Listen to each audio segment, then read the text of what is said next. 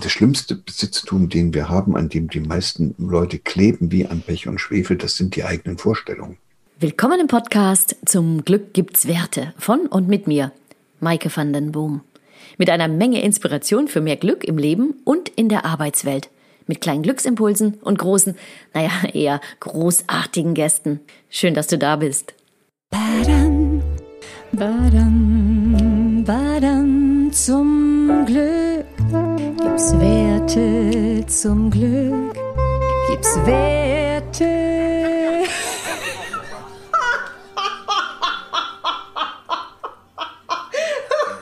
Ja, also ich muss zugeben, heute tue ich mich wirklich schwer mit einem locky, locker flockigen Intro zu meinem heutigen Gast, Gerald Hüther. Professor Gerald Hüther. Und deshalb mache ich es heute einfach mal anders und erzähle euch von unserer ersten Begegnung 2013. Damals habe ich ihn für mein Buch Wo geht's denn hier zum Glück interviewt. Und genau diese erste Begegnung, der noch viele folgen sollten, habe ich im Kapitel German Angst und Misstrauen beschrieben. Ähm, ja, das klingt jetzt nicht so ganz nach Glücksbuch. Gut, also hört zu. Ich treffe Gerald Hüther am Bahnhof in Göttingen. Er ist Professor für Neurobiologie und hat über Jahre die Grundlagenforschung für die psychiatrische Klinik der Universität Göttingen aufgebaut. Ein sympathischer, Schlanker und hellgrauhaariger Mann mit Bart und wachen Augen wartet mit einem Coffee to go auf der Terrasse des Bahnhofcafés. Wir entschließen uns dazu, in sein Büro zu fahren. Fünf Minuten später sitzen wir in seinem silbergrauen Kombi. Sein Interieur ist charmant und aufgeräumt. Warum er zum Beispiel an diesem Tag eine Waschmaschine durch die Gegend fährt, habe ich ihn vergessen zu fragen. Vorsichtig lege ich die angefangenen Stricksocken seiner Frau vom Beifahrersitz in den Gepäckraum. Im Fußbereich steht eine Schale mit frisch gepflückten Kirschen aus der Umgebung des Gutshofes, auf dem Gerhard Hüther mit fünf anderen Familien lebt. Die hellroten Kirschen schmecken köstlich.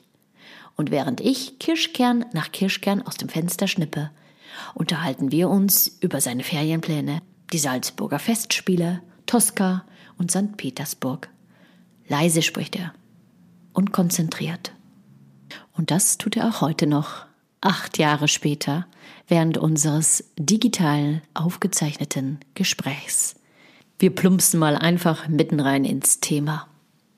Also ich habe mich echt zusammenreißen müssen, Gerhard, um mich nicht auf dieses Gespräch vorzubereiten. Naja, und, und wie Astrid Lindgren so schön sagte, Freiheit bedeutet, dass man nicht alles so tut, wie andere es tun. Das deutsche Wort für dieses, äh, was die Astrid Lindgren da meint, das heißt Eigensinn.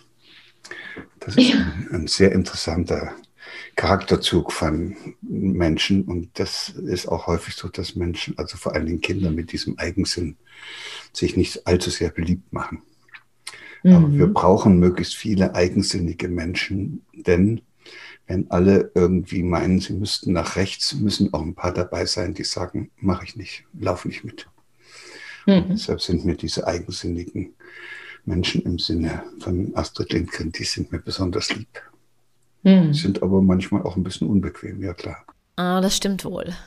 Also ich muss immer aufpassen, dass ich jetzt nicht in diese Schweden-Diskussion abrutsche. Dennoch, du hast ja selber so schön umschrieben, Schweden ist gerade so ein gallisches Dorf. Und ja, es befinden sich hier tatsächlich einige eigensinnige Menschen um mich herum. Meine Tochter kann das auch schon super gut, Elisa. Also unbequem sein, das lernt die halt hier in der Schule. Das ist ja so gewünscht irgendwie. Und das ist mitunter etwas herausfordernd. Aber würdest du, also ich mag ja den Begriff gallisches Dorf, das mag ich ja total gern. Also ich habe letztens auch mit einem Kunden gesprochen, der hat auch von einem gallischen Dorf innerhalb des Unternehmens gesprochen. Oder auch so ein schönes Bild, das, das gebraucht mein Businesspartner Jürgen Schulze gerne. Glutnester. Wenn du jetzt so ein Glutnest der Veränderung entzünden wolltest, Gerald, wo würdest du das machen? Ja, das ist schwierig, aber da, wo es am wichtigsten ist, solche Glutnester zu legen, das ist genau das, worüber wir eben gesprochen haben. Das ist das Elternhaus. Und ich frage ja sehr viele Menschen auch immer häufiger jetzt, äh, was eigentlich das entscheidende, wichtige, lebendige Bedürfnis sein könnte, was sie irgendwann mal in ihrem Leben unterdrückt haben und was sie jetzt so schmerzlich spüren, dass sie das nicht mehr haben. Und da gäbe es ja viel, also Bedürfnis nach Bewegung, Bedürfnis nach Verbundenheit. Und was ich da in der Mehrzahl der Fälle immer wieder zu, meinem eigenen, zu meiner eigenen Überraschung höre, ist das Bedürfnis nach eigenen Gestaltungsmöglichkeiten, nach Autonomie und nach Freiheit. Und, äh, und das heißt, die, die Leute kommen sich doch tatsächlich in ihrem Leben eher so vor wie in so einem Hamsterrad. Also wird ja auch häufig darüber berichtet, so deine Generation, ne, Kinder, dann meistens noch Eltern, um die man sich auch noch kümmern muss, dann noch den Job und Mehrfachbelastung und dann hat man das Theater. Ich mache mal kurz das äh, Rollo runter, weil das ist hm. so hell, dass ich dich kaum noch sehen kann.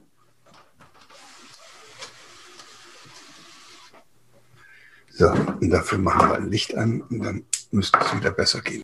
Die weg ist der Faden. Äh, Autonomie und, also, ja, genau. und Freiheit und, dann, und, dann, und, das und dann sagen wissen, die, das ist wir. eigentlich, ich, das ist, mein Leben ist wie so ein Hamsterrad, ich funktioniere, muss alles erledigen und da ist nicht mehr genügend Raum für Selbstgestaltung. Und dann mhm. frage ich sie in einem zweiten Schritt, wann ist denn das passiert, dass dieses Bedürfnis so unterdrückt, dass du gezwungen warst, dieses Bedürfnis nach eigenen Gestaltungsmöglichkeiten in dir selbst zu unterdrücken. Und da habe ich eigentlich immer gedacht, da kriege ich als Antwort Schule.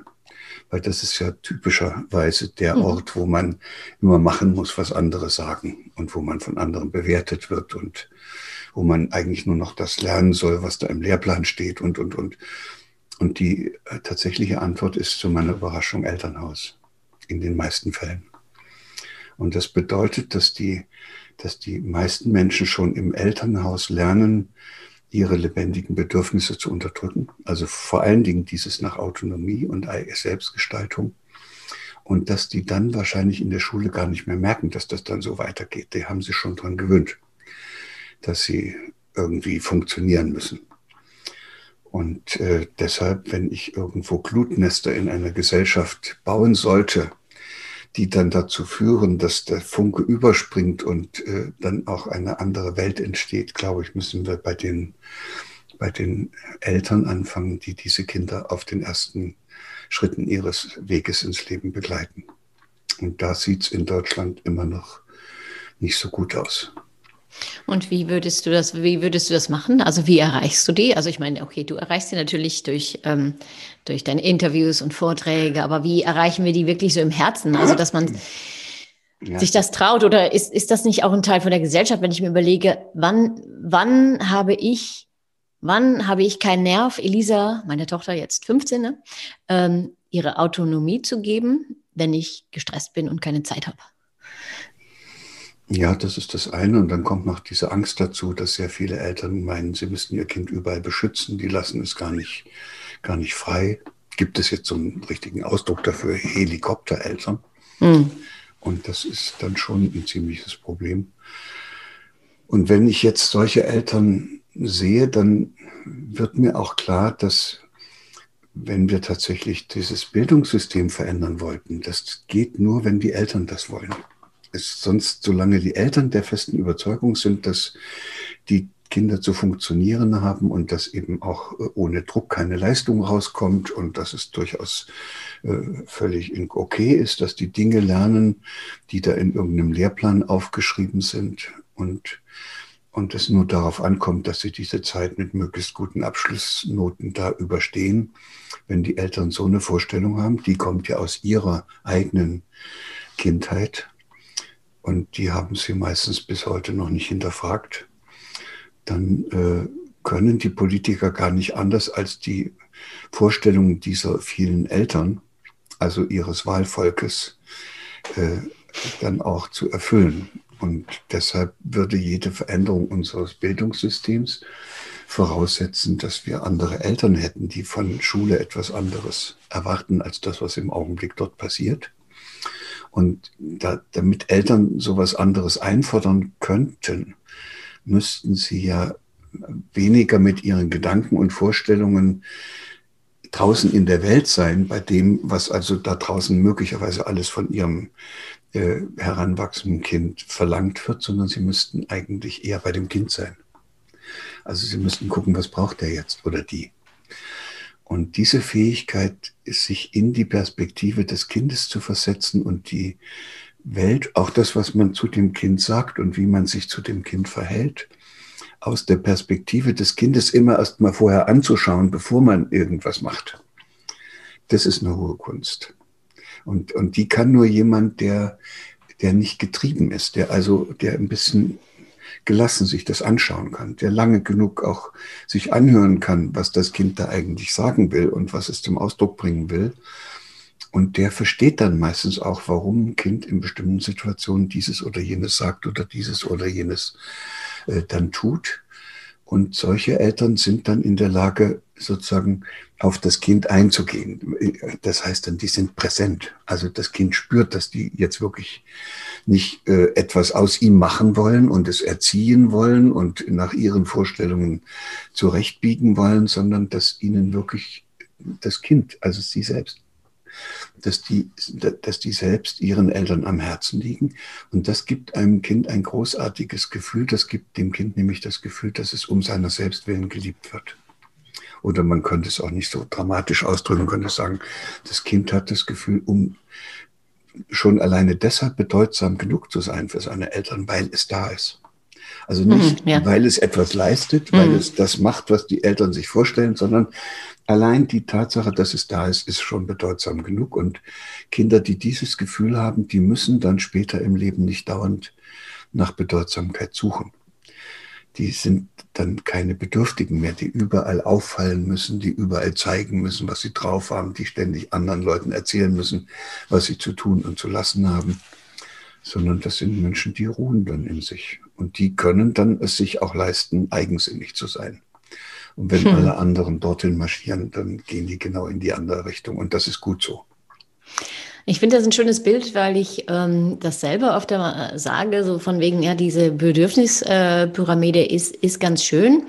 Ähm, äh, für die äh, Hörer, die nicht wissen, was das ist, die geht tatsächlich von Maslow, die geht ja davon aus, erst müssen, müssen sie die Basisbedürfnisse einer Person ähm, ähm, ja, wie, wie, wie Essen äh, und dergleichen äh, befriedigt sein. Dann kommt, äh, dann kommt das Soziale, das Eingebundensein und dann kommt die, ähm, die Selbstentwicklung ganz am Ende, wobei ich mir immer überlege, vielleicht ist das nicht eine Pyramide, sondern das ist vielleicht so ein Zylinder, der die ganze Zeit rauf und runter geht und rauf und runter geht. Was ich nämlich tatsächlich, was du gesagt hast, was ich hier sehe, zum Beispiel jetzt im Norden, ist, dass die Menschen ähm, in der Tat schon früh lernen, be you, also sei, sei du selber genauso wie du bist. Also so wie du bist, bist du okay. Das sind auch tatsächlich Kernwerte, ähm, äh, zum Beispiel in einer ähm, Hotelkette, be you, be bold, also ähm, sei du und, und, und sei, sei mutig.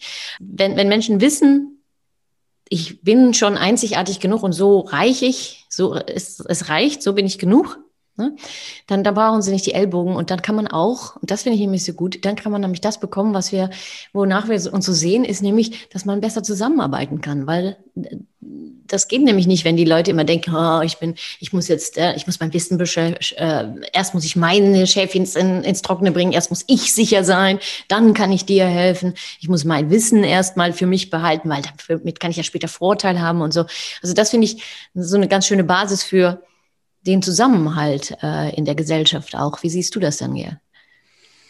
Ja, das, äh, das weiß ich ja schon lange, dass in diesen skandinavischen Ländern eben ein anderer Geist herrscht, dass denen ihre Freiheit unglaublich wichtig ist und dass die auch sehr viel mehr Selbstverantwortung besitzen als wir hier in Deutschland oder als der Durchschnitt der Bürger in Deutschland. Und das war ja wohl auch der Grund, weshalb, äh, als die Corona-Krise ausbrach, die Schweden dann ganz anderen Weg gegangen sind. Das, und dann war aber auch den Politikern klar, manche haben das sogar gesagt, ja, das kann man in Schweden machen, aber es ist auch ein anderer Menschenschlag ja, oder irgendwas. Mhm. Wir haben hier in Deutschland eine Kultur, die ist wahrscheinlich schon seit dem 30-jährigen Krieg davon geprägt, dass die Menschen Angst voreinander haben. Mhm. Und das hängt auch sehr stark damit zusammen, dass können wir uns ja heute gar nicht mehr vorstellen, was das bedeutet, dass ein, eine, eine Kultur oder ein, ein Volk oder also so eine, eine kulturelle Einheit in der Mitte zerspalten ist, sprechen zwar beide die gleiche Sprache, aber in der Mitte zerspalten äh, und der nördliche Teil ist protestantisch und der südliche ist katholisch. So, und die haben sich 30 Jahre lang die Köpfe eingeschlagen. Da ist, glaube, ein Viertel der Bevölkerung dabei gestorben und umgekommen auf eine brutale Weise. Und es ist bis heute nicht gelungen, diese beiden christlichen Religionen miteinander zu versöhnen. Hm. Immer noch Konkurrenten und immer noch meinen die einen, sie wüssten es besser als die anderen. Und damit hat dann über diesen langen Zeitraum von ein paar hundert Jahren es die, haben es die Menschen, die in einem solchen Kulturkreis leben, der so unterschiedliche äh, spirituellen Wege geht, die haben es dann schwer, eine, eine, innere Einheit zu finden. Das ist bei unseren Nachbarn im Osten und im Westen nicht so. Die Polen sind alle katholisch, die Franzosen auch. Im Norden sind sie alle protestantisch, macht auch kein Problem. Und im Süden, Österreich und so, wieder katholisch. Aber nur uns hat sozusagen in der Mitte zerrissen. Und das kann der Grund dafür sein, dass wir nicht sowas haben, was uns eine, über lange Zeit auch ein bisschen sowas wie eine Identität gibt. Und das hat dann auch viel damit zu tun, dass man mit dieser Zugehörigkeit dann Probleme hat. Und dann wird man angstanfälliger. Und wenn man dann so eine Gesellschaft ist, wo man sehr leicht oder wo man nur wenige Ressourcen gegen Angst hat, die in Situationen immer auftritt, wenn es ein bisschen schwierig wird, äh, dann neigt so eine Gesellschaft dazu, sehr stark äh, Kontrolle gewinnen zu können, zu wollen über alles. Und dann ist, wird das so eine Kontrollgesellschaft, die alles ordnen muss und alles sortieren muss. Und da, das hat auch manchmal gewisse Vorteile. Daher kommt wahrscheinlich dieses, dieser Ruf der Deutschen als die ganz perfekten und pünktlichen und die DIN-Normen und was wir da alles so in die Welt gebracht haben an Kontrollmechanismen. Also da sind wir nun Weltmeister geworden, aber es ist dem wenigsten klar, dass das eigentlich eine Bewältigungsstrategie für die Angst ist. Es muss ein Mensch nur dann alles kontrollieren, wenn es ihm nicht, äh, wenn, wenn er nicht das Gefühl hat, äh, das wird es sich schon irgendwie von alleine regeln. Hm. in Schweden ist man da vielleicht noch einen ganzen Schritt weiter, weil, weil da eben dieses Gefühl der Selbstbestimmung und der Autonomie sehr stark auch schon während der Kindheit den Kindern mit auf den Weg gegeben wird. Und das ist kein Wunder, dass Astrid Lindgren von da oben kommt. Und Bibi Langstrumpf. Ja. Vor allen Dingen die. Ähm, du, ja, wenn ich öfter mal, wenn ich das ähm, so höre von dir, dann denke ich, okay, wie kommen wir da raus? Wie kommen wir aus dieser Nummer raus? Ja, das, das, das ist ja genau das, womit ich mich als Hirnforscher auch beschäftige. Und mich macht es deshalb vor allen Dingen so verrückt, weil ich ja weiß, dass sich das menschliche Hirn das ganze Leben lang umbauen könnte. Mhm. Also wenn ich jetzt noch wie vor 30 Yay. Jahren der festen, Über, der festen Überzeugung wäre, einmal verdrahtet, immer verdrahtet, da bräuchte ich mir keine Gedanken zu machen. Ich sagen, das ist dann eben schiefgegangen. Die hatten, wahrscheinlich hätte ich damals noch gesagt, die hatten, wir, wir, es liegt auch an den genetischen Programmen, ne? das wird dann so aufgebaut und da kann man jetzt nichts machen. Das ist, ist eben so. Und jetzt kommt diese Hirnforschung und sagt, das lässt sich das ganze Leben lang ändern. Also wenn ein Mensch will und plötzlich auch bereit ist, neue Erfahrungen zu machen und er merkt, dass es auch anders geht, vielleicht sogar viel besser geht, dann ändert sich da oben im Nu diese Verschaltung. Wie jemand, der jetzt ein halbes Jahr meinetwegen mit drei Bällen jonglieren lernt, der hat nach einem halben Jahr eine Jonglierverschaltung im Hirn. Die war vorher nicht da. Hm. Mhm. Und deshalb äh, ist das schon interessant, dass man sich fragt, Gott, warum bringen die Leute es denn nicht fertig, sich von diesen eigenartigen Vorstellungen, die sie bisher hatten, zu verabschieden und, und einen anderen Weg zu verfolgen, der doch eigentlich viel günstiger wäre, möglicherweise für sich selbst, aber definitiv auch für uns alle auf dieser Welt. Weil wenn wir so weitermachen wie im Augenblick, werden wir wohl das Ende dieses Jahrhunderts nicht mehr erleben. Mhm. So, und und dann muss man aber dann, da bin ich nun auch wieder Biologe genug, aber hat trotzdem lange gedauert, bis ich das verstanden habe, man kann etwas Lebendiges nicht verändern. Das ist eine ganz bittere Erkenntnis. Also, das ist jetzt mal interessant, das musst du mir bitte also erklären. Ich, ich, kann, ich kann etwas, was lebt, ist immer etwas, was sich selbst entfaltet. Also zum Beispiel so ein Virus. Hm? Oder, oder, oder du. Also du bist ja auch lebendig. Was ich machen kann, ich kann mit Kontrollmechanismen, das nennt man Abrichtungs- und Dressurmethoden oder behavioristischen Lernmethoden, mhm. kann ich dich dazu bringen, dass du eine bestimmte Form annimmst. Also so ähnlich wie die Obstbauern, die dann ihre, ihre Äpfelbäumchen dann an, das, an, an die Drähte anbinden und die nennen diesen Prozess ja auch Erziehung des Obstbaumes. Ach ja, wirklich? Ach so. Ja, ja. Und, und, und da ah. gibt es auch noch ein Ding, das heißt Erziehungsschnitt. Da werden die Äste, die nicht hinpassen, auch noch abgeschnippelt. Man wird zum Objekt der Erwartungen von jemand, der möglichst viel Ertrag wünscht. Hm. Das, hm. Die Eltern nennen das anders. Die sagen, die wünschen sich, dass man, dass sich das Kind im Leben zurechtfindet vielleicht, dass es erfolgreich ist, dass es Anerkennung findet. All das, was sie sich vielleicht für ihr eigenes Leben auch gewünscht hätten, das versuchen sie dann auch äh, dem Kind äh, so beizubringen, dass es das macht und äh, machen das aber dummerweise eben, indem sie das Kind disziplinieren. Also es wird sozusagen, es wird ihm gesagt, was es zu tun und zu lassen hat, was äh, und es werden Belohnungen oder Bestrafungen verteilt, äh, wenn das klappt oder nicht klappt.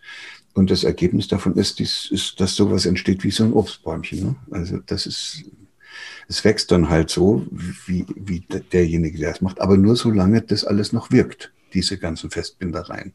Wenn man jetzt so ein kleines Bäumchen dann nehmen würde und würde das alles abschneiden und es auf die Wiese setzen, dann muss das eine Zeit lang immer noch in dieser Struktur bleiben, aber nach zehn Jahren hätte es sich auf der Wiese wahrscheinlich wieder gerappelt und würde wieder wie ein Apfelbaum aussehen und nicht wie Spalierobst.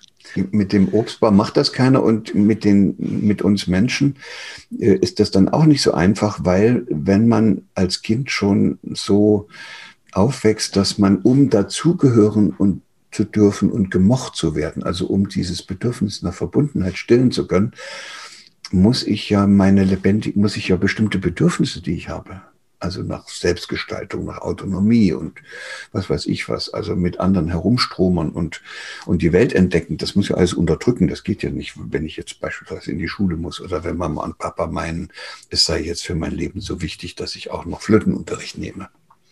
So, mhm. und, dann, und dann, weil ich aber Mama und Papa glücklich machen möchte, das möchten nämlich alle Kinder, mhm. Äh, ist das dann in mir selbst ein Widerspruch. Eigentlich will ich es nicht, aber ich will die doch glücklich machen. Und dann bleibt mir nichts anderes übrig, als dieses Bedürfnis herumzutoben und was anderes zu machen, zu unterdrücken. So, und wenn ich das dann, das ist sehr anstrengend. Und das Hirn ist so organisiert, dass sich das dann hilft. Wenn etwas zu viel Energie braucht, dann baut das eine Verschaltung.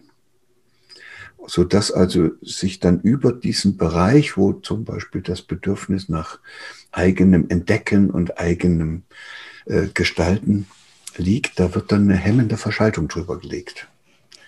Und wenn die richtig gut gewachsen ist, dann funktioniert das Kind. Dann hast du es auch vergessen. Kannst du noch einfacher nehmen, kannst du einen nehmen, der in die erste Klasse kommt und der hat das Bedürfnis, sich zu bewegen. Der will aber auch in der Schule was lernen und der merkt dann spätestens nach zwei Wochen, wenn er da äh, immer zu rumrennt, wird das nichts mit dem Lernen und dann zwingt er sich selbst sitzen zu bleiben. Das ist extrem schwierig, bis das Hirn endlich eine hemmende Verschaltung über dieses Bewegungsbedürfniszentrum gelegt hat. Und dann kann er sitzen. Und dann kann es aber passieren, dass der nie wieder richtig in Bewegung kommt. Und es kann passieren, wenn ein Kind einmal sein Bedürfnis nach Zugehörigkeit und Verbundenheit unterdrückt hat, dass es das nie wieder wach kriegt. Oder wenn ein Kind sein Bedürfnis nach Autonomie und Selbstgestaltung hinreichend gut unterdrückt wird, kann es passieren, dass es sich dann selbst damit identifiziert, mit dem, was es dadurch erreicht hat. Dann ist es auf einmal die Beste in der Schule geworden und dann durfte sie dann auch noch Medizin studieren und dann ist sie auch noch Ärztin oder Jurist oder was auch immer geworden. Ein Traum. Dann, und äh, ja, hat sie den Traum ihrer Eltern oder was genau. verwirklicht. Und dann identifiziert sie sich damit. Ja, und dann, mhm. dann ist, lebt sie nicht mehr ihr eigenes Leben, sondern sie lebt das Leben, äh, das bestimmt ist durch die Vorstellung, die sie inzwischen hat, worauf es im Leben ankommt. Und dann achtet sie nicht mehr auf sich selbst und auf ihre eigenen inneren Bedürfnisse. Und dann wird so eine Person über kurz oder lang krank. Da, da habe ich jetzt ein schönes Buch geschrieben, das heißt Lieblosigkeit macht krank. So, und da. Das glaube ich. Ja, und da Sofort. kann man jetzt auf hm. einmal wunderbar zeigen, ja, äh, das, das führt ja dann dazu, dass ein Mensch mit seinen Vorstellungen, beispielsweise, was wir jetzt häufig sehen, da sitzt man dann fünf, sechs, sieben Stunden vor dem Rechner, weil man noch irgendwas fertig machen will und weil man glaubt, das sei so notwendig, dass das fertig gemacht wird, weil man sonst bei dem Chef nicht gut ankommt oder was auch immer und nicht Karriere machen kann. Und da ruft die ganze Zeit der arme Rücken von hinten. Hallo, das tut weh, mach was, du musst mal aufstehen. Und, das, dann, dann sagt man sich, nein, es ist jetzt wichtiger, dass ich hier sitzen bleibe, weitermache, weil das ist für mich das höhere Gut. Also das mhm. heißt, die, das Erfüllen meiner Vorstellung ist mir wichtiger als mein lebendiger Körper mit seiner Not. Und dann mm, übergehe ich das, unterdrücke ich das, was ich da spüre an Signalen aus dem Rücken. Manche brauchen das auch gar nicht mehr zu unterdrücken, weil die haben das schon seit zehn Jahren so gemacht. Da, da meldet sich gar nichts mehr, da kommt auch gar nichts mehr oben an. Und wenn der arme Rücken und die Wirbelsäule auf diese Weise mit ihrem Problem allein gelassen werden, dann, müsst, dann muss sich der Rücken selber helfen. Und was macht er? Der macht die Bänder fest, die Faszien verkleben, die Sehnen werden straff. Und dann am Ende hat man so einen, so einen straff gespannten, verbogenen Rücken, der gut zu dieser Sitzhaltung passt. Und wenn man sich dann so ein bisschen bewegt, gibt es da hinten so kleine, äh, so kleine Verletzungen, also Rupturen nennt man das. Also da platzt mein Gefäß oder sowas, entstehen so kleine Narben. Und dabei fängt auch Knochengewebe an, noch mal ein bisschen zu wuchern und macht dann so eine Ausbeulung. Und nach zwei Jahren gehst du dann zum Orthopäden und sagst, ich kann nicht mehr, es tut alles weh. Und dann sagt er, machen wir doch mal ein Röntgenbild. Und dann zeigt er dir das Röntgenbild und sagt, gucken Sie mal, Ihr Rücken ist völlig abgenutzt. Mhm. So, mhm. er ist nicht abgenutzt, sondern den, Sie haben Ihren Rücken lieblos alleine gelassen. Mhm. Der hat schon eine Lösung gefunden für sich, aber, aber für Sie war das nicht gut. Und das ist eine mhm. ganz andere Betrachtungsweise, die ich da so äh, jetzt mag. Dass man, so kann man es ja auch mit der Leber machen, wenn man zu viel Alkohol trinkt. Das stimmt. Da ruft ja eigentlich auch die Leber. Und, und deshalb heißt die Antwort auf deine Frage, das war jetzt eine sehr lange Einführung, man könnte Ihnen vorschlagen oder man könnte Sie einladen, ein kleines bisschen liebevoller zu sich selbst zu sein. Noch gar nicht zu den mhm. Kindern, noch gar nicht zu den Kindern und auch nicht zum Ehepartner oder so, sondern erstmal zu sich selbst. Mhm. Jeder, der wieder anfängt, ein bisschen liebevoller mit sich selbst umzugehen, der, der macht ja dann auch nur noch Sachen, die, also er entscheidet sich, Dinge zu tun und anderes dafür nicht zu tun. Ne?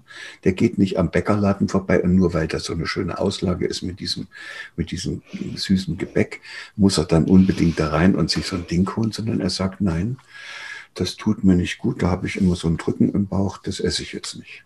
Und ich esse auch mhm. nicht mehr an Orten, wo es mir nicht gut tut, auf der Straße zum Beispiel. Ich esse auch nicht mehr mit einem schlechten Gewissen. Ne? Das ist jetzt richtig, dass das Steak hier so schön billig war, aber ich weiß doch, dass, dass ihr eben mit dieser Schweinehaltung da so und, und dann möchte ich sowas nicht essen, weil mit einem schlechten Gewissen was zu essen ist Mist.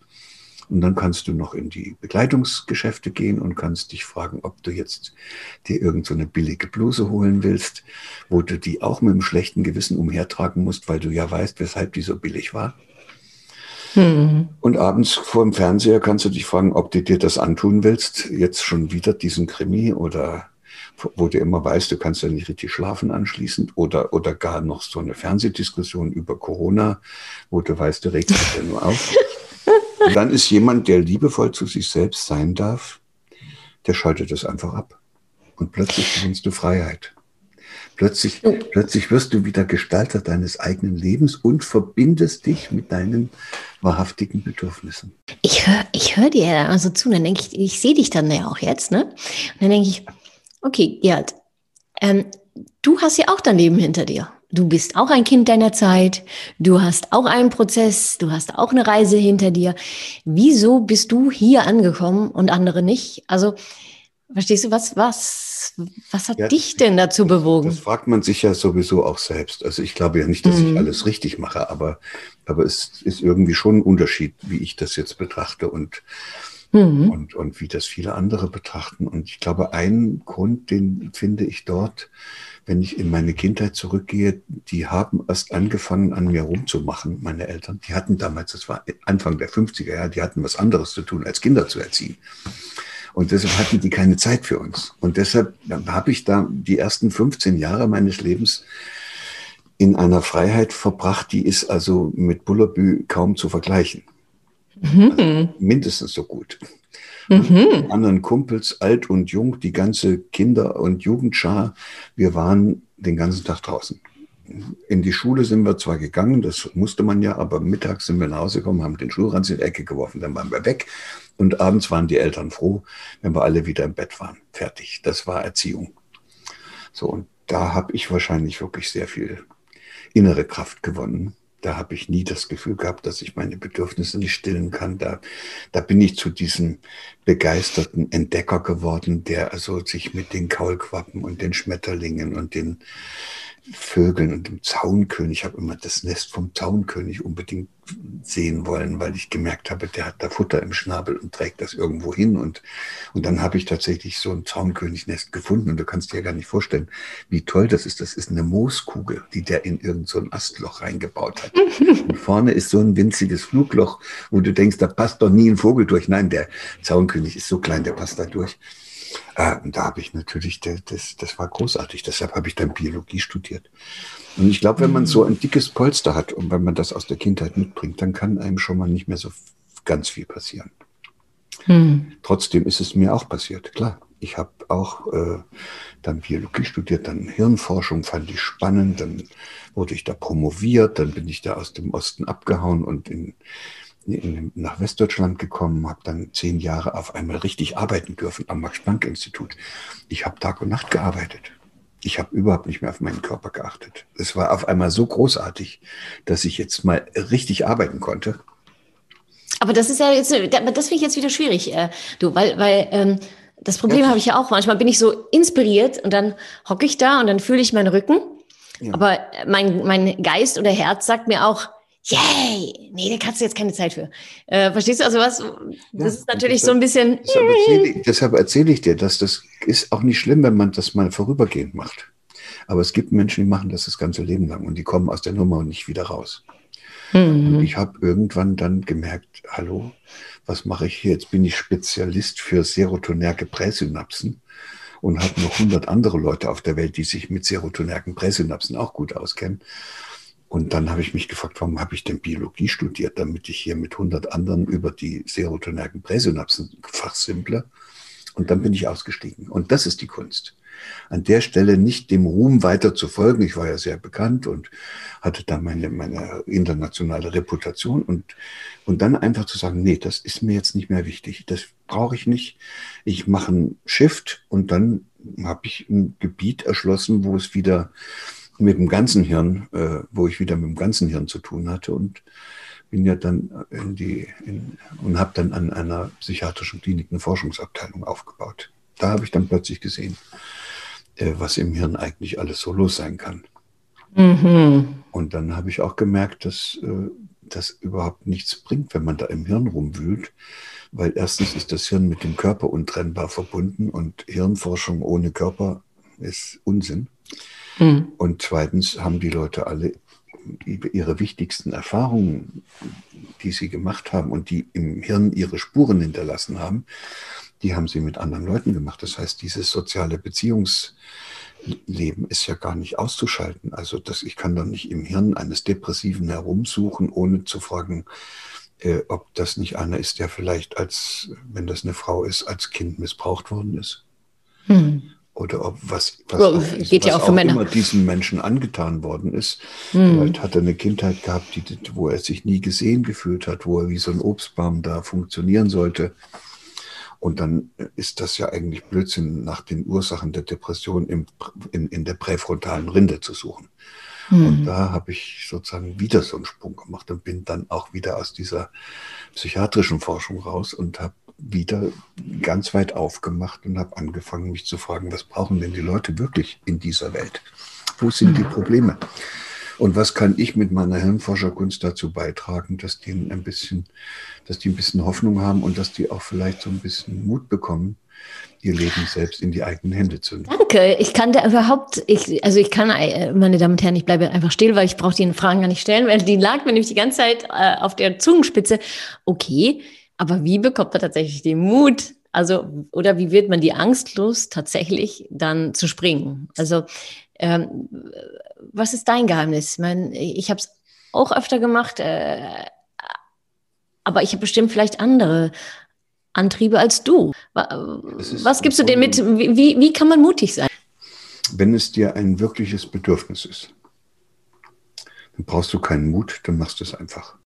Hm. Sehnsucht schaffen. Ist also, genau, das Problem ist nicht der Mut, sondern hm. das Problem ist, dass wir es nicht zulassen, uns so stark mit einem Bedürfnis zu verbinden, was wir gerne stillen realisieren möchten, weil wir alle wissen, dass wenn man das eine macht, man das andere nicht mehr machen kann. Und da kommen wir in unserer heutigen Gesellschaft an. Das ist eine Multi-Optionsgesellschaft. Mhm. Und wir erziehen unsere Kinder alle, und das ist auch medial ständig verbreitet, man muss sich alle Optionen offen halten. So, das, und deshalb sind die kaum noch entscheidungsfähig. Wenn, mhm. wenn sie sich für das eine entscheiden würden mit vollem ganzem Herzen, dann könnten sie ihren Weg gehen und das würde auch gut gehen. Da brauchen sie auch keinen Mut dazu. Und die würden das umsetzen so. Aber die können sich nicht entscheiden. Die, die fangen an und gehen drei Schritte und sagen so, ach, vielleicht wäre das andere besser gewesen. Und gehen sie wieder hin, machen was anderes, gehen auch wieder drei Schritte. Und wenn man das dreimal gemacht hat, dann traut man sich an gar nichts mehr ran. Ich bin heute, ähm, gestern bin ich angerufen worden hier in Schweden, ob ich denn das Optionspaket nicht nehmen möchte für mein Internet. Ich könnte auch Fernsehen anschließen und ich hätte dann Netflix und all diesen anderen Programme. Da habe ich gesagt, hören Sie, wissen Sie was, ich bin Glücksforscherin ich weiß, zu viel Auswahl macht total unglücklich. Nee, danke, ich bleibe einfach bei meinem Internetfernsehen. Es reicht mir völlig. Und äh, okay, also so eine Antwort hatte sie irgendwie auch noch nie gehört. Aber äh, tatsächlich, man muss nicht, also zu viel, zu viel Auswahl ähm, ist vielleicht ein bisschen, ja, kontraproduktiv. Was meinst du? Schwierig, ich komme ja aus dieser ehemaligen DDR da hätte ich mir auch gewünscht, dass es mehr Auswahl gab. Es gab nur eine Sorte Kleidung. Also mhm. haben ja dann auch alle irgendwie ähnlich aus, die Leute angezogen, wie sie waren. Also ich glaube schon, dass es diese Vielfalt geben muss, damit wir auch in unserer jeweiligen Individualität uns zeigen können. Mhm. Und das ist aber was anderes als eine unter kommerziellen Gesichtspunkten uns eingeredete äh, Wahlmöglichkeit, in, mit der wir eigentlich nur verführt werden sollen, irgendwie Geld zu bezahlen für irgendetwas. Das hat ja eigentlich mit Auswahl gar nichts zu tun.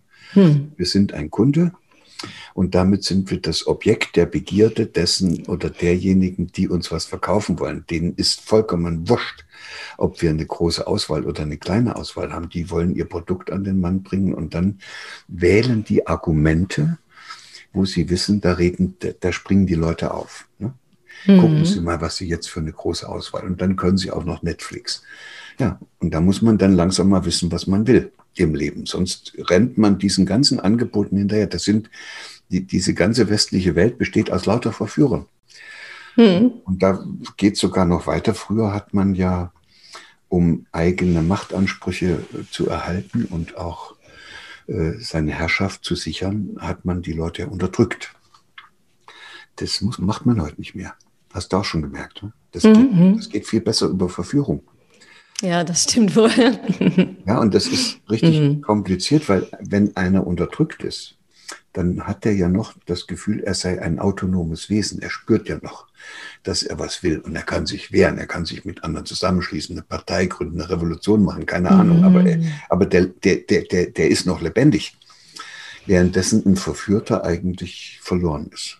Also das Bedürfnis nach Verbundenheit mit anderen ist genauso wichtig wie, wie, wie Hunger oder dass man was zu essen kriegt und auch das Bedürfnis, dass ich mich zeigen kann in meiner Einzigartigkeit, dass ich mich entfalten kann, dass ich was entdecken und, und was gestalten kann, ist genauso wichtig. Und wenn man gezwungen wird, in ein, beim Hineinwachsen in diese Gesellschaft diese Bedürfnisse zu unterdrücken, dann wird man ein Bedürftiger. Mhm.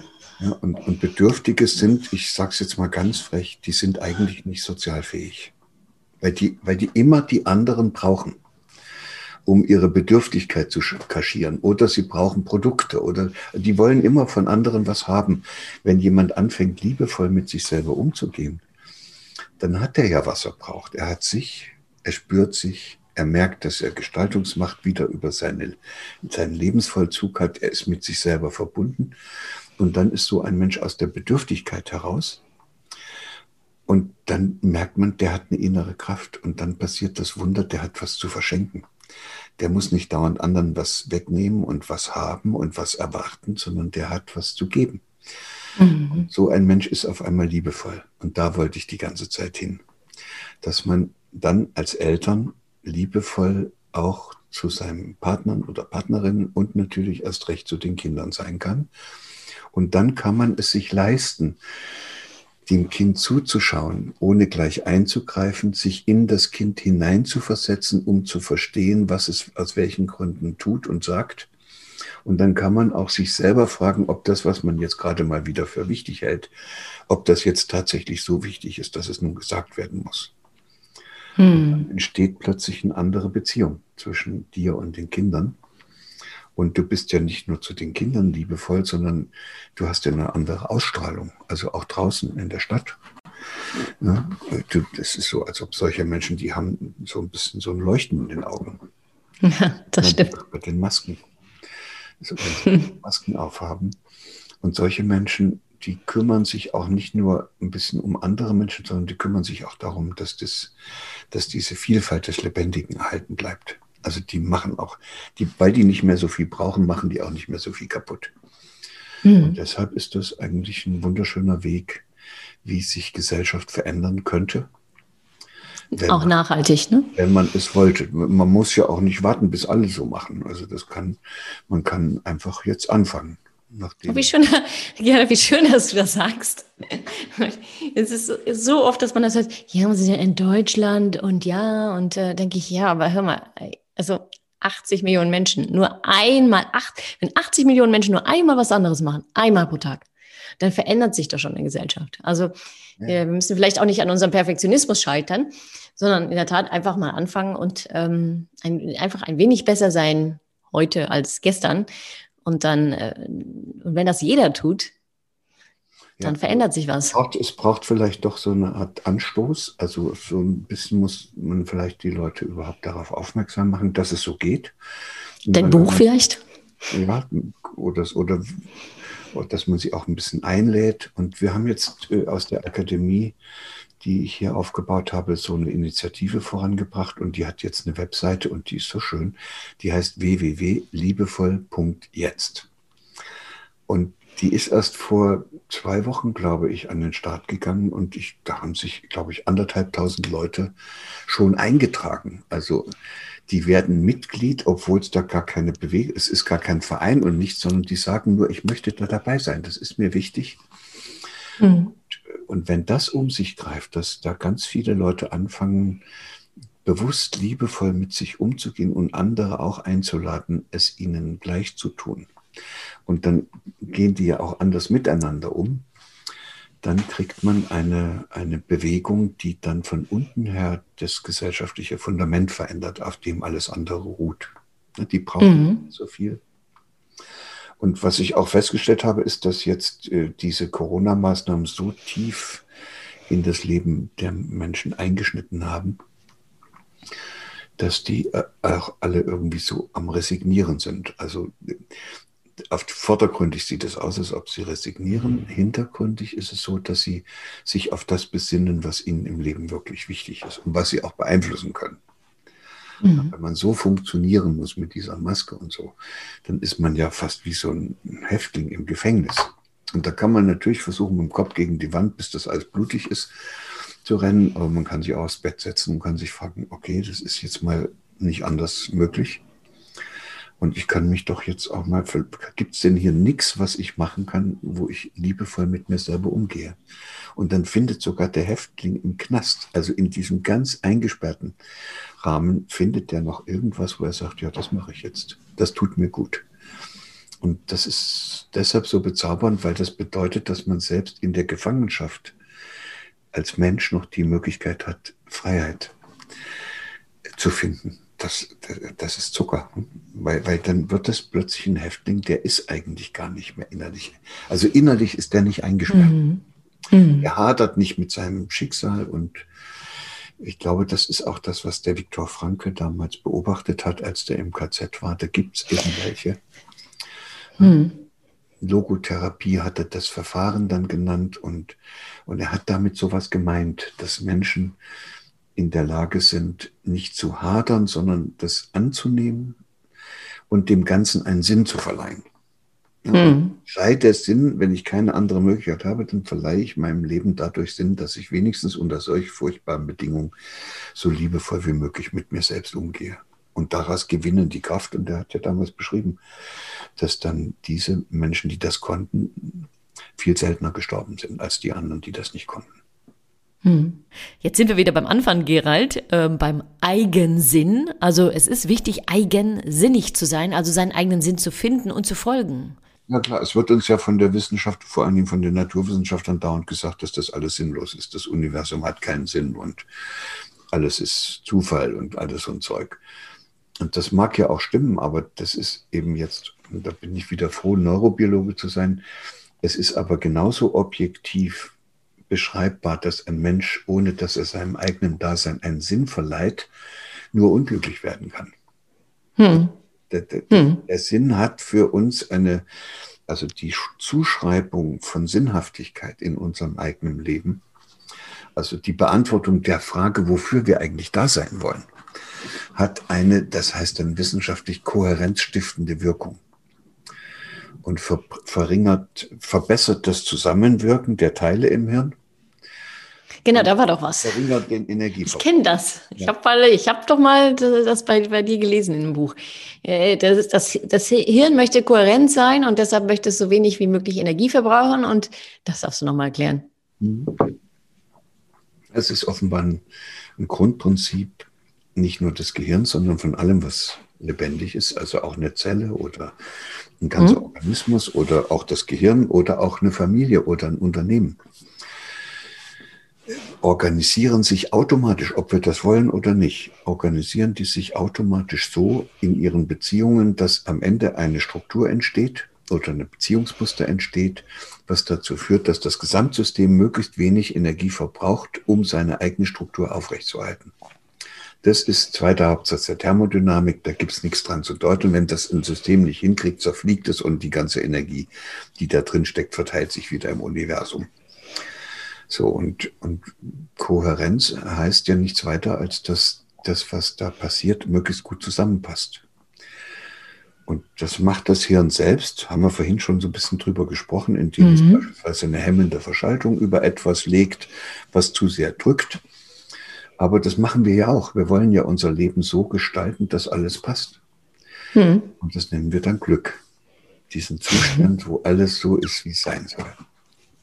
Und und dann fängt es ja an, richtig spannend zu werden. Da haben wir dann auch so schöne Namen für diesen Zustand. Also das wäre ja ein Zustand, wo, wo rechts und links im Hirn und hinten und vorn und das, die Erfahrung, die ich gemacht habe und das, was jetzt im Augenblick eintritt und meine Erwartungen und die Wirklichkeit und mein Denken, Fühlen und Handeln und mein Kopf und mein Rest des Körpers und dann auch noch die Beziehung zu den anderen Menschen und vielleicht auch noch zur Natur und möglicherweise zum ganzen Kosmos. Gerald, hör auf, du stresst mich. Wo das alles richtig gut zusammenpasst. Ja, das, das, das wäre der Zustand, den wir gerne hätten. Das ja. ein Himmelreich oder Paradies oder Schlaraffen. Genau. So, das heißt, wir wissen irgendwie schon, dass es dahin geht. Aber in dem Augenblick, wo du jetzt äh, nachdenkst und jetzt erlöse ich dich von dem Stress, diesen Zustand, wo alles zusammenpasst, erlebst du erst dann, wenn du gerade gestorben bist. Ja, das. Vorher passt es nie. nee, bis ich wollte gerade sagen, okay, äh, schön wär's. ist das nicht spannend, dass das Leben sich auf einen Zustand hin organisiert, der gar nicht zu erreichen ist? Mhm. Und dann besteht der Sinn des Lebens sozusagen darin, dass man unterwegs Erfahrungen sammelt, die dazu führen, dass man diesen Zustand gar nicht mehr braucht. Das ist nämlich, das ist interessant. Es gibt ja Menschen, also es gibt natürlich welche, die warten immer auf den Lottogewinn und versauen sich damit das ganze Leben und hoffen, dass sie dann das große Glück haben. Aber es gibt ja auch Menschen, die haben dieses andere Glück gehabt, dass sie im Laufe ihres Lebens immer wieder neue Probleme hatten, neue Herausforderungen, immer war es inkohärent. Und dann hatten die das irgendwie immer geschafft, auf jeweils unterschiedliche Weise es wieder passend zu machen. haben das Problem mit dem Partner gelöst, das mit den Kindern, das in der Schule und dann auch später mit dem Älterwerden. Und das sind Menschen, die haben so ein eigenartiges Gefühl, das kann man sich kaum vorstellen. Die, die sagen dir, was immer jetzt noch kommen mag, das macht mir nichts mehr. Ja, das versuche ich den Leuten auch immer klar zu machen. Also keine Angst vor Krisen, die haben wirklich das Potenzial, dich stärker zu machen. Hm. Willkommen, Problem, auch an dir werde ich noch wachsen. Hm. Und das, hm. sind glücklich, das, sind glückliche Menschen. Weil die hm. müssen jetzt diesen Zustand nicht mehr erreichen, das Paradies, aber die haben den Zustand der Kohärenz, deshalb, weil sie sich immer wieder erschüttern lassen und gleichzeitig wissen, dass es sie nicht umhaut. Mhm. Und das ist, glaube ich, das, was wir als Menschen bräuchten. Ist das, das nicht, ist das nicht der schöne Wort Vertrauen, was da jetzt so dann, reinkommt? Das heißt dann Vertrauen, ja. Das ist dann in diesem Fall ein Vertrauen in die eigenen Kompetenzen. Und, äh, und das ist. Vielleicht auch in die Mitmenschen. Auch? Weil man für die Lösung der meisten Probleme auch äh, die Erfahrung gemacht hat, dass das mit anderen gemeinsam besser geht, ja. Mhm. Mhm. Vielleicht auch Vertrauen in das Gehaltensein in dieser Welt, weil man ja auch immer wieder gespürt hat, dass es eine glückliche Wendung genommen hat, wenn man nur erst mal losgelaufen ist und es versucht hat und es dann irgendwie wieder gut geworden ist. Das sind, das sind die großen Vertrauensressourcen, mit denen wir herumlaufen und die geben uns dann die Kraft, die Welt und das Lebendige nicht mehr und vor allen Dingen auch andere Leute nicht mehr kontrollieren zu müssen. Hm. Jetzt wird's spannend. Ja? Jetzt, das heißt, Menschen, die in sich so eine, so eine Vertrauensressource haben, dass die wissen, sie können mit der Unkontrollierbarkeit des Lebens umgehen die, die müssen nicht alles so planen und sich gegen alles absichern, damit nichts passieren kann, sondern die können sich dem Leben hingeben in seiner ganzen Unbestimmtheit. Das sind, glaube ich, die glücklichsten Menschen, die es gibt. Und die mm. leben auch anders. Die, die brauchen nichts zu besitzen die haben dieses ganze Gerümpel nicht, worum sie sich, äh, worum müssen sich dann nicht darum kümmern, dass diese Besitztümer und diese ganzen Sachen so festgehalten werden, damit nichts passieren kann, sondern die können sich dem Leben hingeben in seiner ganzen Unbestimmtheit. Das sind, glaube ich, die glücklichsten Menschen, die es gibt. Und die mm. leben auch anders. Die, die brauchen nichts zu besitzen die haben dieses ganze Gerümpel nicht, worum sie sich, äh, worum müssen sich dann nicht darum kümmern, dass diese Besitztümer und diese ganzen Sachen so festgehalten werden. Das schlimmste Besitztum, den wir haben, an dem die meisten Leute kleben wie an Pech und Schwefel, das sind die eigenen Vorstellungen. Von, ja. Von dem, worauf es im Vom Leben Perfekten. Kommt. Die sind nicht Gefangene ihres Hauses und ihres Schlosses oder ihrer Segelyacht oder was weiß ich was, sondern das sind Gefangene ihrer Vorstellung, dass es auf sowas ankäme. Mhm. Das ist nicht so einfach. Also die Segelyacht kann man vielleicht noch loswerden, aber die Vorstellung, dass man ohne solche Besitztümer auf einmal leben könnte und dann auf einmal seine ganzen Freunde verliert, weil man, die hat man ja nur, weil man zu diesen Kreisen dazugehört, dass man vielleicht dann auch mit dem Beruf gar nicht mehr so weiterkommt wie bisher. Und das sind tiefe Verwandlungsprozesse, auf die lassen sich Menschen nicht so sehr gerne ein. Aber auch hier wieder äh, ja, auch hier wieder der Mut oder die Angst oder ne? da kommen wieder die oder die Sehnsucht. Ich sage immer, ich würde gerne Sehnsucht schaffen. Aber das sind ja vielleicht diese kleinen Glutnester. Sehnsucht ist ja Ausdruck dieses Bedürfnisses, ein hm. ungestilltes Bedürfnis und das ist dann auch, auch ein süßes Gefühl. Aber viele wissen es vielleicht gar nicht. Na doch, wenn du dich mit diesem Bedürfnis verbinden kannst und dann kommt diese Sehnsucht, das, das gibt dir schon das Gefühl, dass das was Echtes ist dann möchtest du das auch spüren, diese Verschmelzung mit einem anderen Menschen und hast danach Sehnsucht. Und dann ist doch toll, du kannst es vielleicht mal hinkriegen. Mhm. Oder dass du einfach mal sagen kannst, ich möchte mal mich einer Sache so widmen, dass ich mit Hingabe so lange dranbleibe, bis da wirklich was Großartiges draus geworden ist. Ja, aber das kann nur gelingen, wenn du dich auch immer wieder zurücknimmst, wenn du Abstand nimmst und guckst, wie weit du gekommen bist, damit du dich nicht verrennst. Da muss schon besessen ja. sein, wenn du den ganzen Tag mit Hammer und Meißel auf so einem Stein rumklopfst und nicht darauf hörst, dass dein Körper dir die ganze Zeit sagt, hallo, das geht doch nicht. Hey, wir kennen doch alle solche Menschen, die sind da ständig am Rühren. Mhm. Es ist irgendwie ein vergeblicher Versuch, mhm. glücklich zu werden. Mhm. weil sie sich dabei verlieren. Es ist nicht so einfach. Doch, es ist total einfach. Okay, sag's in einem Satz. Ja, Ein Satz. Jetzt mal ganz unter uns. Ich glaube, ich bin fest davon überzeugt, dass wir schon längst auf diesem Weg sind. Mhm. Ich denke auch, dass es bestimmte Kulturen gibt, die das schon ein Stück weitergebracht haben. Also Schweden, Skandinavien gefällt mir da ziemlich gut. Und es gibt andere, die hängen noch ziemlich weit hinterher. Das haben wir mhm. gerade jetzt in diesem äh, Vorbildland der westlichen Demokratien gesehen, dass die sich dann Präsidenten wählen, der also einen sehr fragwürdigen Eindruck macht. Da muss man dann schon auch die Frage stellen, was ist denn das für eine Kultur, die so einen mhm.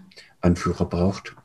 Mhm. Der, ist, der hat sich ja nicht an die Macht geputscht, der ist ja über eine ordentliche Wahl Ah, ich glaube, im Hintergrund waren so ein paar Trolle schon unterwegs, aber letztendlich ja, waren schon. So viel haben sie nicht, so viel haben sie nicht gemacht und es gab ja dann auch und gibt ja immer noch genügend Anhänger. Also mm, Länder 70 Millionen und, und, und, und, und Kulturbereiche, wo es schon weitergeht in diese Richtung, wo Menschen schon viel mehr Selbstverantwortung übernehmen können. Und dann gibt es welche, die immer noch sehr wenig Selbstverantwortung zu übernehmen bereit sind und das auch nicht gelernt haben, weil ihnen das immer abgenommen worden ist. Und das sind dann welche, die immer nach dem Anführer fragen, der ihnen sagt, wo es lang geht.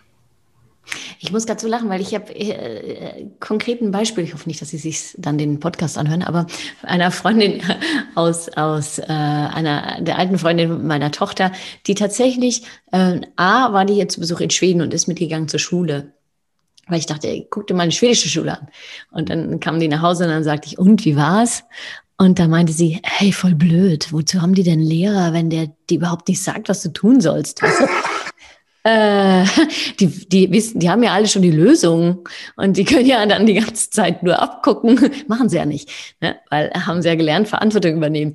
Äh, das war sehr witzig. Und dann jetzt mit Corona hatte ich dann letztes noch mit ihnen gesprochen und dann äh, war, war so, ja, jetzt mit Corona Jetzt hat sie doch was ganz anderes gelernt. Selbst organisieren, Verantwortung übernehmen ähm, und so weiter. Dachte ich, da, da.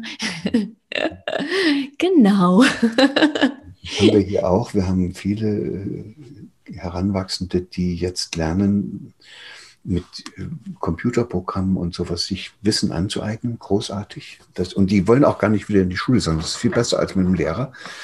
Aber wir haben eben eine Unmenge von jungen Menschen, die haben ihre Freude am Lernen schon verloren. Mhm. Und denen kannst du dann die schönsten Lernprogramme geben, die wachen da nicht wieder auf. Da braucht es dann den, den Lehrer. Kontakt. Eine lebendige Person, die die irgendwie wieder erweckt. Also mhm. Das können die technischen Geräte dann nicht. Also wenn mhm. Freude am Lernen verloren hat, ist der verloren in dieser Zeit. Mhm. Das stimmt. Gerald, ich danke dir. Ich habe hier ja, äh, ich hatte ja so ein schönes Blatt hier mit so ganz vielen Fragen, hatte ich dir auch zugeschickt und so. Und wie immer. Ja, ich freue mich, dass das geklappt hat und ich fand, das ist ein sehr lockeres Gespräch. Es ist ja auch viel schöner, wenn zwei Leute so ein bisschen Freude miteinander haben und ja. Zuschauern das teilen können. Also, ich habe aber auch gemerkt, dass es auch andere Leute gibt, die an einem Stück durchquasseln können, wie ich normal. Das bist du. so richtig ja, schöne Selbstläufer, die so von einem Gedanken in den anderen gehen und dann, ach, herrlich ist das. ich muss echt, müssen wir wirklich zusammen, nö? das ist, das stimmt und das führt dazu, dass es manchmal dann doch nicht so ein richtiges Gespräch wird. Für mich ist das auch irgendwo wichtig. Ich muss die Dinge, wenn ich sie erkläre, so rund erklären. Ich kann jetzt nicht irgendein so Stück rausnehmen. Also ich, da, da, da hätte ich auch Wissenschaftler bleiben können und weiter an dem serotonergen Präsynapsen rummachen können. Und da merkst du, das ist dann auch ein inneres Bedürfnis, das so herum als Ganzes zu betrachten und dann von dieser Seite und von jener. Und wenn uns jetzt jemand zugeschaut hat und zugehört hat, dann wird er auch merken, dass sich das scheinbar immer in Schlaufen verliert und dann findet ja, es wieder zurück. Das es kommt wieder, es kommt wieder zurück, ja. Ja, weil das merke ich auch. Oft, wenn man mit Journalisten redet, dann wollen sie so eine Sache rausnehmen. Dann denke ich, ja, aber Moment, so einfach ist das nicht. Da ja. ist ja der Kontext auch, na, du kannst, wenn du das veränderst, dann ist ja auch, ne? Und dann kommt immer dieses, Schweden sagt man immer, der ganze Mensch in der ganzen Umgebung, mit dem ganzen Zusammenhalt, in der ganzen Welt. Und das braucht halt ein bisschen Platz, auch im Mikrofon. Genau. Es geht ja nicht um Information, also wo hier einfach Wissen weitergereicht wird, sondern wir unterhalten uns und andere schauen uns zu und, und kriegen eine Vorstellung so. Also das, die fangen vielleicht an, manches zu verstehen, weil sie sich das ja auch selbst mitdenken müssen. Mhm. Du, Gerhard, eine Sache habe ich noch. Siehst du, jetzt, jetzt fange ich an, ne? Also ich komme auch nie zum Ende. Äh, weil das finde ich irgendwie, ähm, da habe ich noch ein bisschen drüber nachgedacht, letzte Zeit, so diese Freiheit, die gibt es ja nicht ohne Verantwortung, gibt es ja nicht. Ne? Du, du wirst nicht frei sein, wenn du nicht auch für andere Menschen oder dich selber Verantwortung übernehmen möchtest. Und dann denke ich mir, wie kann man denn Verantwortung für sich selber und andere, wie kann man das denn sexy machen? Das ist immer so, wie kann man das denn, es hört sich immer so sperrig an, aber wie kann man das denn sexy machen? Ja, mit deinem Wort liebevoll anstatt Verantwortung liebevoll ja, zum Beispiel? Denk mal drüber nach, es könnte sein, dass das so geht. Es ist auch so, dass ich das vorher anders genannt habe. Ich habe vorher, habe ich gesagt, Sie könnten auch versuchen, eine Vorstellung und ein Bewusstsein Ihrer eigenen Würde zu herauszubilden. Das ist auch schön. Aber das über. Mm, das ist auch schön. Ja, und davor habe ich, das, da ging es eigentlich los, da habe ich gesagt, man darf nie sich selbst oder andere zum Objekt machen. Und das ist dann sogar sehr richtig gewesen, aber das haben die Leute gar nicht gut verstanden. Die haben dann immer gefragt, Subjekt, Objekt, Prädikat und da habe ich gedacht, nicht aufgepasst in Deutsch. Und dieses liebevoll zu sich selbst zu sein, ist ein ganz leichter Weg, in seine eigene Subjekthaftigkeit zu kommen und damit auch mhm. in seine eigene Würde. Und wer liebevoll mhm. zu sich selbst ist, stellt sich anderen nicht mehr als Objekt zur Verfügung. Fertig. Mhm. Mhm. Ist dann auch kein Bedürftiger mehr, der das braucht, andere Leute zum Objekt zu machen. Von mhm. seinen Absichten und Zielen und Bedürfnissen und so. Und deshalb kann es sein, dass das ein ganz geheimer Schlüssel ist, mit dem man ganz weit, ganz weit kommt im Leben und der uns aber bisher nicht zugänglich gewesen ist, weil eigentlich ist es total banal. Warum sind nicht vor uns schon ganz viele auf dieselbe Idee gekommen. Und ich fürchte, das hängt ein bisschen damit zusammen, dass wir uns zu sehr in kognitiven Erklärungsmustern verloren haben. Hm. Ja, wir haben gedacht, es geht mit dem hm. Verstand, aber äh, liebevoll zu mir selbst sein, da gibt es nichts zu verstehen. Das gibt, das ist, das. ist ein Handlungsvorschlag. Da gibt hm. schon, wenn ich sage, du, Selbstliebe ist im Leben das Wichtigste dann habe ich mit dir eine Diskussion, was Selbstliebe ist. Dann wird das wieder ein kognitives Gequake. Ja, ja, ja, ja, ja. Also ich sage ja immer hier so, hier im Herzen muss es spüren, da. Ne? Genau. Also äh, sich kümmern, hier. Ja, sich, sich sorgen um andere. Ebene raus. Und das ist dann eben über so einen Weg, du könntest auch ein bisschen liebevoller zu dir selbst sein, kommst du automatisch aus dieser kognitiven Schiene raus und, aber du musst das nicht ablehnen, sondern du kannst sagen, jetzt nehme ich meine ganzen kognitiven Kompetenzen und sorge dafür, dass ich mich wieder mit meiner eigenen Lebendigkeit verbinde. Und dann verbindet sich der kognitive Anteil mit dem Leben. Und dann mhm. kann das nicht mehr passieren, was uns in der Vergangenheit passiert ist, dass wir kognitive Strategien benutzen, um das Leben zu zerstören und es zu zerstückeln. Mhm. Ja, so, und das, aber das geht nur, wenn der Verstand sozusagen mit dem Herzen verpaart ist oder schöner gesagt, wenn der Verstand dann eben mit diesen lebendigen Bedürfnissen, wenn der ein Diener der lebendigen Bedürfnisse wird und nicht einer, der diktiert, was mhm. im Leben wichtig ist. Schön. Ich bin echt lange still geblieben. Ich dachte, diesen Schluss, Schlusssatz muss ich jetzt mal eben so stehen lassen und nicht zerstören, schön wirken lassen, meine lieben Hörer. Ähm, danke, Gerrit. Es war mir ein Fest, wie immer. Und, und wie viel zu selten übrigens auch. mir auch, aber wir machen das immer mal wieder und dann kann es jetzt. Ja, wie wäre es denn hier? Ähm, jetzt müssen wir, warte mal, wir müssen erst Tschüss sagen. Tschüss. Dann warte noch zwei Minuten. Tschüss. Und falls ihr jetzt Lust bekommen habt auf mehr, Maike kann man buchen, Gott sei Dank. Ob virtuell oder live, sie bringt mehr Glück in ihr Leben und in ihr Unternehmen. Immerhin ist sie Deutschlands bekannteste Glücksforscherin und Expertin im Scandinavian Way of Work. Und der ist ziemlich glücklich. Ach, wisst ihr was? Schaut einfach unten in die Show Notes und ruft sie persönlich an. Bam, badam, 따람 따람